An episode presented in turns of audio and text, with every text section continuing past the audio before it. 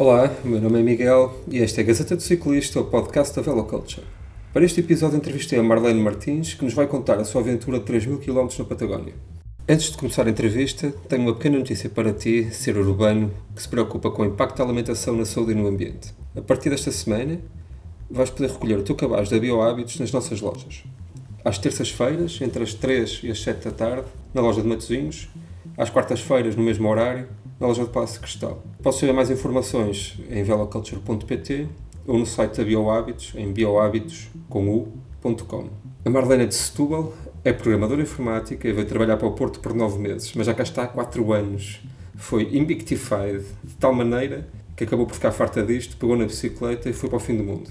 Nesta entrevista vamos ouvir sobre a viagem e sobre a forma precária como fez a preparação, incluindo treinos muito rigorosos com o pelotão do arrasto, possivelmente a pior forma de se treinar para uma viagem, e, e também como é que ela escolheu a bicicleta, tendo como base o critério estético.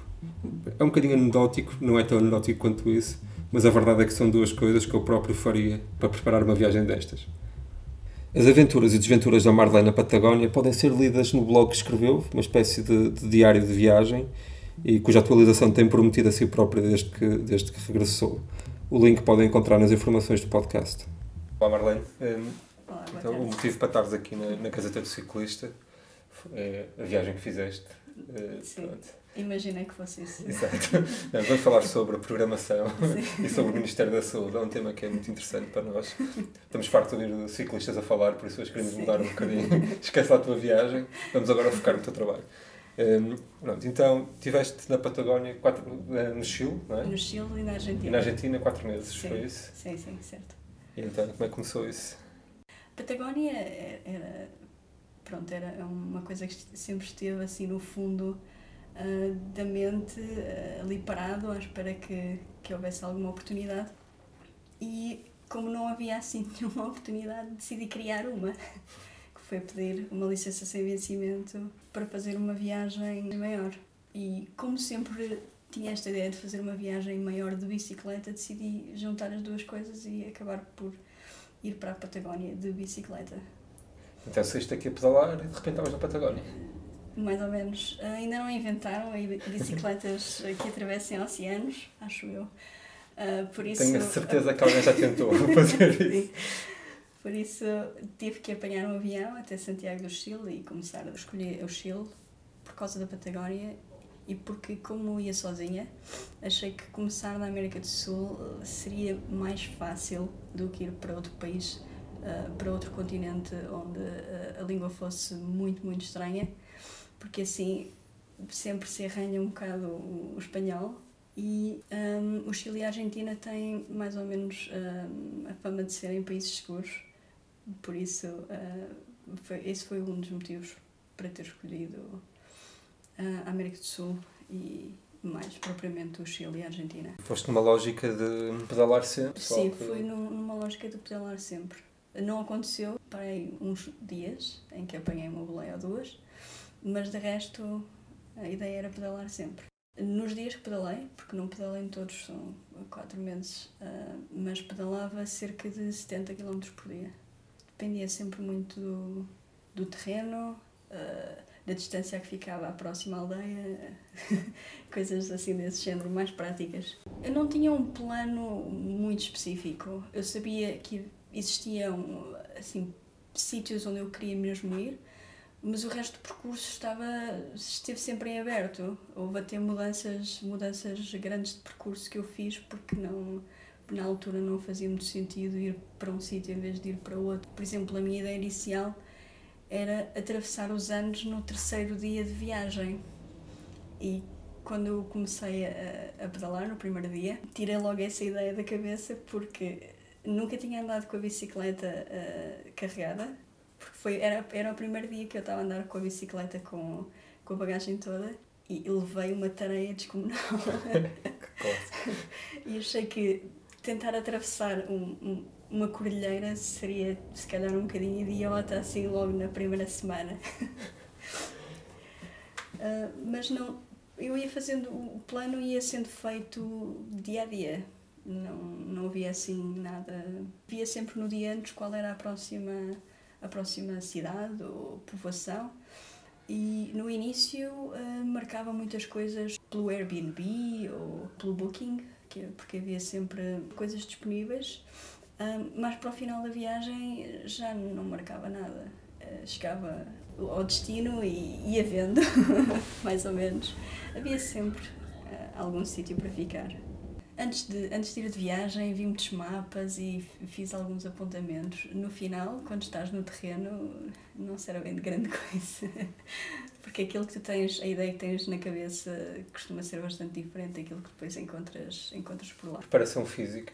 Preparação física não houve muita. Umas voltinhas aqui no Porto e fiz uma, um fim de semana para testar os alforjes traseiros e mais nada.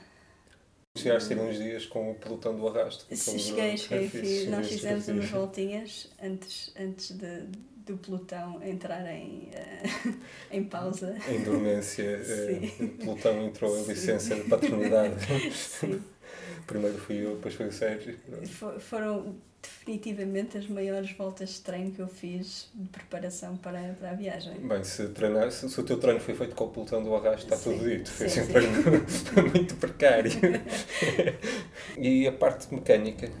Tiveste alguma. A parte mecânica, não sei, sei trocar uh, câmaras de ar. uh, tenho algumas ideias de como se fazem algumas coisas, mas nada, nada, nada muito complexo se tivesse algum problema grave ia estar uh, tipo, tramada lá no meio. E li maioritariamente blogs sobre, de pessoas que tinham feito a mesma coisa que eu. Foi um, grande parte da minha, da minha leitura for, foram blogs de outros ciclistas que já tinham andado no mesmo sítio. Muitas das pessoas dizem que o terreno uh, é difícil uh, e que não há não há assim muitas coisas pelo caminho. Por exemplo, há uh, segmentos de 400 km sem um multibanco. uh, pronto, essas coisas são importantes de saber antes de ir. Uh, até porque 400 km ainda um bocadinho e se ficas sem dinheiro a meio é capaz de ser complicado. Às vezes ficas mais preocupado depois de ler do que se não tivesses lido nada. E depois no final não é assim tão, tão difícil. No, no blog tinha bastantes fotografias, mas curiosamente Sim. a parte. Ou seja, o post que tu fizeste com mais fotografias não estavas de bicicleta. Pareceu que estavas a pé com um grupo sim, pessoal. Sim. É muito mais fácil tirar fotografias quando estás a pé do que quando estás na bicicleta. E toda aquela preparação de tirar uma fotografia enquanto estás na bicicleta é, é sempre, principalmente, tirar autorretratos. Eu descobri para aí na terceira semana que todo o esforço fazes para tirar um autorretrato às vezes não, não compensa. Encontras sempre outros ciclistas quando, quando chegas a uma povoação ou quando estás num hostel, conheces sempre ciclistas, principalmente na parte da carretera austral, que é muito conhecida, e, e depois, entretanto, às vezes encontras pessoas e pedalas com elas durante, durante uns dias, porque dás bem com elas, porque têm o mesmo ritmo, porque vão para o mesmo sítio. então acabei por fazer alguns, uh, alguns trekkings. Alguns de, de vários dias, outros só de, de um dia. Um, eu fui ao Parque Nacional de Cerro Castilho e ao Parque Nacional de Torres del Paine. Na Argentina também fiz um trekking de vários dias no Parque Nacional dos Glaciares, que fica perto de El Chaltén. E alimentação? A alimentação. uh, comi bastantes empanadas. Uh, deve ser provavelmente o almoço perfeito para o ciclista porque não precisas de talheres e podes guardar no, na bolsa de, do guiador e está pronto. Uma pessoa que eu conheci pelo caminho, ele perguntou-me se eu tinha algum plano alimentar específico e eu disse-lhe: Tenho, eu como quando tenho fome. Tinha sempre uh, snacks na, na minha bolsa, uh, bolachas, amendoins, uh, coisas bastante calóricas, mas de resto não não tive assim grande cuidado. Era, era o que havia pelo caminho. Qual foi o grande desafio superado? O que foi assim a maior provação que passaste? A provação foi quando, foi quando acabou o Alcatrão e começou a gravilha e subidas maiores. Porque com, com a bicicleta totalmente carregada. Havia lá sítios que não eram muito fáceis de passar. Se eu te voltar para trás, já estavas naquele ponto em que tinhas que subir para voltar para trás? Ah, não, voltar para trás nunca foi uma opção. Porque se voltasse para trás no dia a seguir tinha que voltar a fazer aquilo. Não, mas o mais difícil foi provavelmente a primeira semana. Habituar-me a, a, a, tipo, a andar na bicicleta outra vez, porque a maneira como andas com a bicicleta carregada é completamente diferente da maneira como andas uh, com a bicicleta sem, sem as malas e e sim, a primeira semana foi provavelmente a mais, mais complicada. A partir daí é, foi tranquilo. O grande medo que tinhas inicialmente e que acabou por ser totalmente infundado? Foi a minha primeira viagem sozinha, por isso uh, tinha algum receio de ou de me aborrecer ou, ou de acontecer alguma coisa e não ter uh, ninguém para me ajudar, mas uh, primeiro, é muito, muito raro estar completamente sozinha e, hum, e mesmo os momentos em que se está sozinho, o sítio é tão incrível e uh, toda a parte de andar de bicicleta naquele, por aquelas paisagens que não, não das, não das uh, conta que estás sozinho. É incrível. É, é mesmo. Uh, eu acho que é, é mesmo preciso ir e ver como, como, é, que, como é que corre um, para, para saber como é, como é que é. Porque muitas das coisas que, que lemos, coisas como a insegurança, normalmente são infundadas. Todas as pessoas que conheces pelo caminho, sejam elas uh, outros ciclistas, sejam pessoas que, que moram no sítio, uh, estão quase sempre prontas para te ajudar. O que é que andaste a carregar que mais valia ter ficado em casa? Tinha um alforje cheio de comida uh, que nunca, nunca foi necessário, porque no máximo tinha dois dias em que não, não tinha povoações no meio e por isso um, tinha, sempre, tinha quase sempre sítios onde comprar mais. Mas andava sempre a, a carregar comida demais. Acho que usei praticamente tudo o que levei. O que, é que é estranho porque eu levava muita coisa. E o que é que não levaste e que fazia falta? Que agora até seria, que seria a primeira coisa pôs no alforjes. Levava definitivamente uma, uma bomba de ar melhor, porque a minha uh, não, era, não era grande coisa e eu demorava imenso tempo, cada vez tinha um furo a, a trocar tudo e a voltar a encher. E às vezes, por não encher suficientemente, voltava a ter um furo passado maior. Mas assim, uma coisa que, que precisasse mesmo, não. Eu acho que provavelmente havia mais coisas que deixaria para trás do que coisas que poria mais, mais na minha bagagem. E com os pinguins, conforme a expectativa? Uh, sim, no final uh, eu acabei por ir no limite da altura em que dá para ver pinguins, porque uh, eles estavam a começar a migração e um, então já, já só estavam cerca de 50 na ilha e costumam estar tipo milhares. Mas deu para ir ver, o que para mim já, já foi, foi mais que suficiente. E que material é que utilizaste? Fala da bicicleta. Até que nós vendemos a Genesis também, por isso. assim até aproveitamos para fazer um, fazer. um momento publicitário no final. A bicicleta, eu demorei imenso tempo a escolher a bicicleta. Um, devo ter visto reviews de centenas de bicicletas diferentes.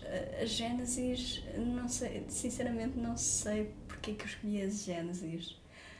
Um, eu gostei muito do aspecto visual dela. E na altura, a loja que eu estava a ver tinha uma promoção muito boa. e eu vi algumas reviews da Genesis e pareceu-me uma bicicleta ideal para fazer este tipo de viagens. Tem, tem todos os sítios para encaixar os, uh, os racks. uh, podia ter mais mudanças. Seria a única coisa que, que eu diria que, que poderia ter mudado na bicicleta. É que algumas das subidas poderiam ter sido mais, uh, mais tranquilas. Uma relação mais confortável. Sim, sim. A relação, a relação mínima era de um para um. Fica ali um bocadinho justo. Resumindo, fizeste uma viagem de 4 meses sem preparação física, sem Sim. pensar muito no assunto e que escolheste uma bicicleta porque era bonita. Sim, Pronto, gosto disso. Eu faria exatamente o mesmo. sim. Já digeriste tudo? Vais uh, publicar isto em algum lado? Vais uh, Vou, fechar o blog? eu vou, vou publicar o resto. Já tenho alguns drafts feitos, hum, mas é muito mais difícil escrever agora do que quando estava lá. É quase viajar outra vez e, e, e é muito bom, mas eh, é mais, é mais difícil escrever. Fazes alguma prática de, de meditação uh, habitualmente? Assim, algo... Não, É uma coisa que é muito associada aos viajantes de bicicleta. Sim, assim, uma cena um bocadinho mindful, sim. não, não. Não? Não, eh, por acaso, tipo, nas partes mais aborrecidas da viagem, ouvia podcasts e, eh, e ouvia muita música, mas maioritariamente podcasts. A parte da Pampa Argentina é muito, muito flat e a estrada não tem curvas, então é sempre a direito e tu vês a estrada nos próximos 50 km. Eu estava a ouvir um, um podcast sobre história basicamente ouvi um segmento inteiro sobre a Primeira Guerra Mundial. Não era muito uh, uplifting, mas era, mas era extremamente interessante. Escrever em viagem. Começou muito bem e eu tinha um, tipo, um- uma espécie de diário que fiz durante o primeiro mês e meio e depois uh, passou. Não sei, talvez por não ser a melhor escritora do mundo e achar sempre que aquilo que vejo hum, não consigo uh, passar para palavras. Tu acabavas as tuas jornadas diárias, ain- ainda há tempo de relaxares um bocado Sim, e... sim, sim. A minha ideia sempre era acabar por volta das 5 da tarde, 5, 6, para chegar, ainda chegar ao sítio de dia, uh, ter tempo para ver onde é que ia ficar, uh, sem ter que andar a, a bater às portas do, dos alojamentos já de noite.